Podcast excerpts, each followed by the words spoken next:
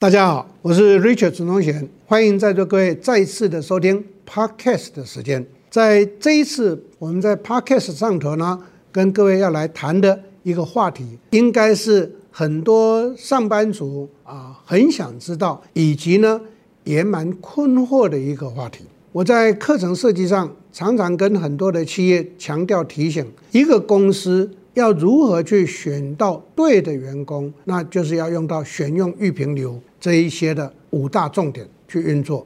可是相对的，那是对企业的老板跟主管做这样的一个分享提供。今天要跟各位来谈的是，如果你是一个上班族，那你如何去判断你所要去 apply 或者想要服务的公司，那他们是不是在选用预评流上面有很好的规划，很适合我们呢？能够去。参与去投入，然后去这一个变成为呃我们很重要的，不需要一天到晚在换工作的这样职场上头的一个稳定。所以到底有哪些评估点？这也是我常常被一些上班族的朋友们在课堂上也好，在各种的这一个呃管道上面被问到的问题。那今天我就整理这个重点呢，跟大家稍微做一个分享跟报告。一个上班族如何去选一个啊适合我们的工作的公司，有几个基本关键呢？跟企业的选用育评流不一样。我们选取的是第一个，我常常会问提问的朋友们一个问题：你的兴趣是什么？为什么我会这么问？因为我在课堂上也常常跟上班族，或者文章上也常常跟上班族分享这一个重点。如果把你的兴趣跟你的工作结合在一起，那就会变成你的志业。请问在座各位收听节目的朋友们一个问题：你现在在工作上头，你快不快乐？我一定会问，一定会请教各位这个问题：你快不快乐？如果你快乐，我可以告诉各位，当然钱很重要，但是我要讲的是，如果你快乐，你不太会去计较那一个薪水的多寡。我再强调一次，当然它很重要，等一下我会谈。可是第一个重点，我一定问了，你快不快乐？很多人都回问我说，这是什么意思？我说，当你的兴趣跟你的工作整合在一起的时候，我可以跟各位强调，跟我一样，每天无怨无悔的，好喜欢做这一份工作，而且呢，每天都会一早就会很想去工作的场合。所以我从年轻开始，二十四五岁进入职场之后，就再也没有迟到过，而且常常都是公司最早到的。为什么？热爱工作。那为什么热爱工作？因为跟我的兴趣是整合在一起的，所以各位朋友们，第一个选择这个公司值不值得我投入，应该是先看你的兴趣跟你现在这一个工作是不是整合在一起。如果是，那就是你用这个标准去选择公司，这是第一个给各位的一个建议，而不是为了那几分钱去勉强做一份工作。我可以告诉各位，你绝对是。非常辛苦，非常痛苦，每天都是上班为畏途。这也是我在做管理者训练的时候，常常教很多企业的老板跟管理者的。我说，每天一定要开朝会。他们说开朝会干什么？那会不会流于形式？我说不是，开朝会我没有叫你开很长的时间，朝会绝对不止超过五分钟。那五分钟要干什么？在观察今天我的团队每一个人的脸色是什么。从这个观察就会看出哪一个人今天正常，哪一个人今天异常。异常他会在他的表情上面表现出来，在他的态度上面表现出来。那什么是异常？第一个，这个工作不是他热爱的；第二个，他在工作上可能有一些的瓶颈；第三个，可能他在公领域跟私领域有一些的冲突。所以，我们当领导者的主管呢，就应该招会完了以后，赶快把他找过来做心理的辅导。跟心理的一个智商，把他的不准、郁闷呢化解掉，这个是我们身为领导人该做的事。好，所以第一个重点，我对各位上班族的朋友们做的这么一个建议啊，我也给企业的主管或老板做这么一个建议了。其实这个是双向的，这个双向绝对不是背离的，这个双向是双方越来越靠近的时候呢，那在一个场合里头的相处就会越来越好。所以第一个重点。我再重复一次，你的工作是不是你的喜欢、你的兴趣？第二个重点，一般的上班族多半会找的一个工作都是什么？跟我的住家交通方不方便。但是如果第一个前提是你喜欢的话，我可以告诉各位，再远也去。真的，我不骗各位，再远也去。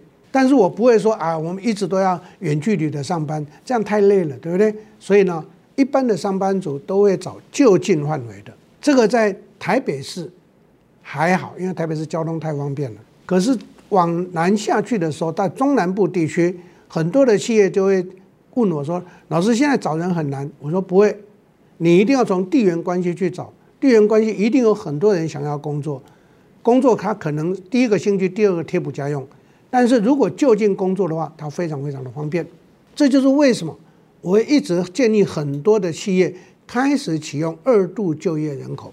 各位上班族的朋友们，我常常跟很多的企业提醒，二度就业对企业是非常大的帮助。第一，小孩长大了，台湾话讲，赢个里卡去啊，他又想去照顾家庭、照顾小孩，然后呢，他不想整天待在家里，也无。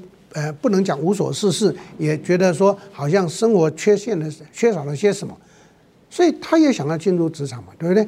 那我们身为一个企业的经营者跟管理者呢，就应该提供这个机会给他们了。所以又是一个双向，又是一个双向的交集，而不是一个这一个分离的圆圈。所以我们如何去让两个变成是能够有交集的整合，是很重要的一件事情。这是第二个重点。第三个重点，当然不可否认的，在工作上头选工作就会跟我们的所得就成正相关。我相信收听节目的朋友们都一定希望说：“哎呀，我的工我的薪资一定要非常非常的高，然后让我非常的满意。”这也是我常常被问到的问题。老师，我们公司给的薪水太低啊，那你看我怎么样可以提升？呃，或者是让老板或主管呢加我的薪水？当我每次听到这些提问的时候，我就笑一笑，问他说：“不是他们加不加？我可以告诉你，你凭什么让人家你没有开口，他自动加给你？这就是我常常告诉上班族朋友们的第三个重点的一句话，那就是创造你的可被重用价值。当你有可被重用价值的时候，你的老板、你的主管一定会设法给你一个不错的待遇。”而且他们不会觉得多付出，他们还常常会慰勉你，哎呀，好好做啊。那不满意的话，就赶快再告诉我啊。你看多窝心呐！他给你多的钱，又跟你讲这一句话。不晓得在座各位收听的朋友们有没有听过你老板跟你主管这样子讲？可能会说没有嘞，明天就问这一句话，对不对？可是你在问之前，就要先称称自己的斤两，你有没有创造你的可被重用价值？这是非常非常重要的。我不是跟各位讲观念，因为我从二十四岁进职场就悟到这个道理，一路的做这么一做这么一件事情，所以我的薪资、我的职位是三级跳上去的。各位都知道，我第一份工作在震旦行，短短的一年之内就从一个主办跳升到身兼四个部门经理的这样的一个啊职位。身兼四个部门的经理啊，各位就了解。我有没有说，哎呀，工作太多，工作量太多？我是来者不拒的。当我从原来的秘书室经理，我们总经理要我再去兼总务部、兼仓储部的时候，他总是问我：“你看我们那个部门的主管呢出缺，你有没有兴趣兼着做？”我刚开始误解要把我调进那个部门，所以我拒绝。他就笑一笑，他说：“你误解我的意思，我不是要把你调那个部门，是让你去兼那个部门。”啊，我一听非常高兴，为什么？因为他肯定我的工表现嘛，对不对？肯定我的表现的时候，让我再兼，对我来讲这是一个机会啊。为什么我不接受？不过跟各位报告，这几十年在辅导企业的过程中，常常看到很多企业的主管也好，员工也好，是拒绝工作的，是拒绝转换，拒绝多加。我总是有机会就会跟这些人讲，我说你为什么要拒绝？人家不是要压榨你，人家是要给你机会，所以我会建议各位各位创造你的可被重用价值，这一点是我的心路历程的印证，不是跟各位谈观念。你希望薪水三级跳，你希望职位三级跳，你有个可被重用价值的时候，人家一定会很乐意的给你。可是当你没有，这个时候各位想想看，你想要去要求人家，也不见得会给你。哦，所以这是第三个关键所在。第四个关键所在，这是我在十六岁就悟出来的人生大道理：不要犯上。所以呢，选择一个工作，其实你进去之后能不能待长久？记住，你你我可能很厉害，可是记住，人家之所以能够当我们的主管、当我们的老板，他一定有比我们厉害的地方。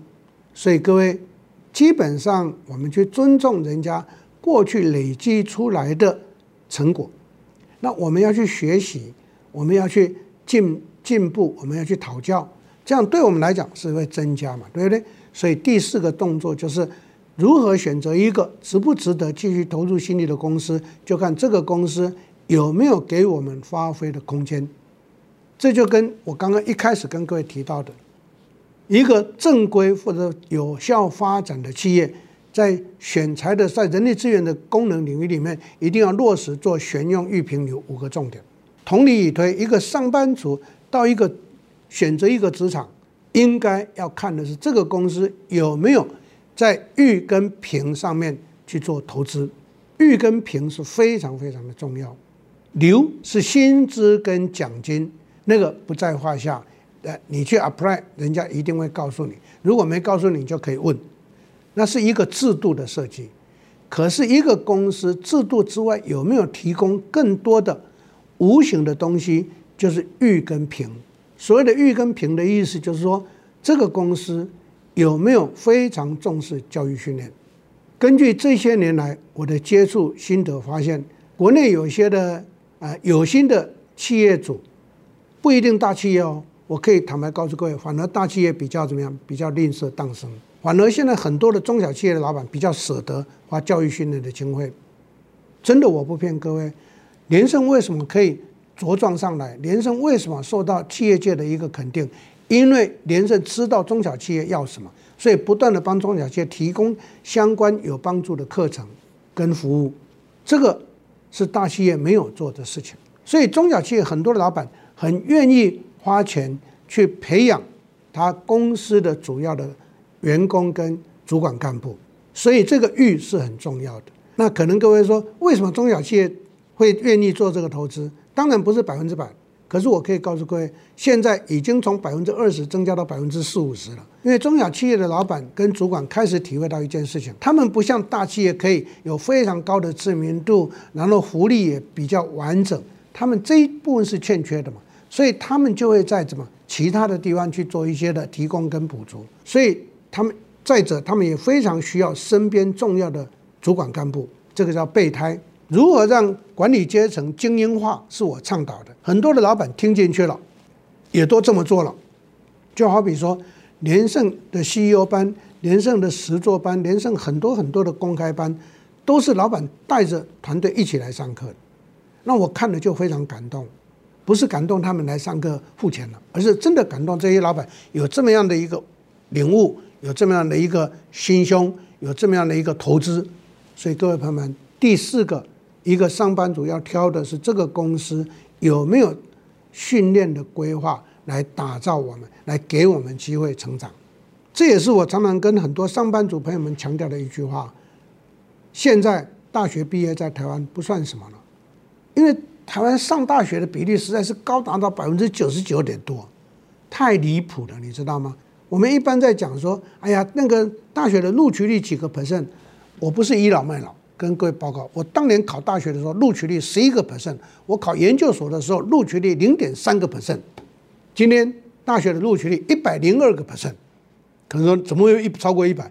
因为常常好几个学校就录取我们了，所以现在变成学生可以选学校哎。所以在台湾现在大学生满街走，没有什么好稀奇的。我强我要强调的是什么？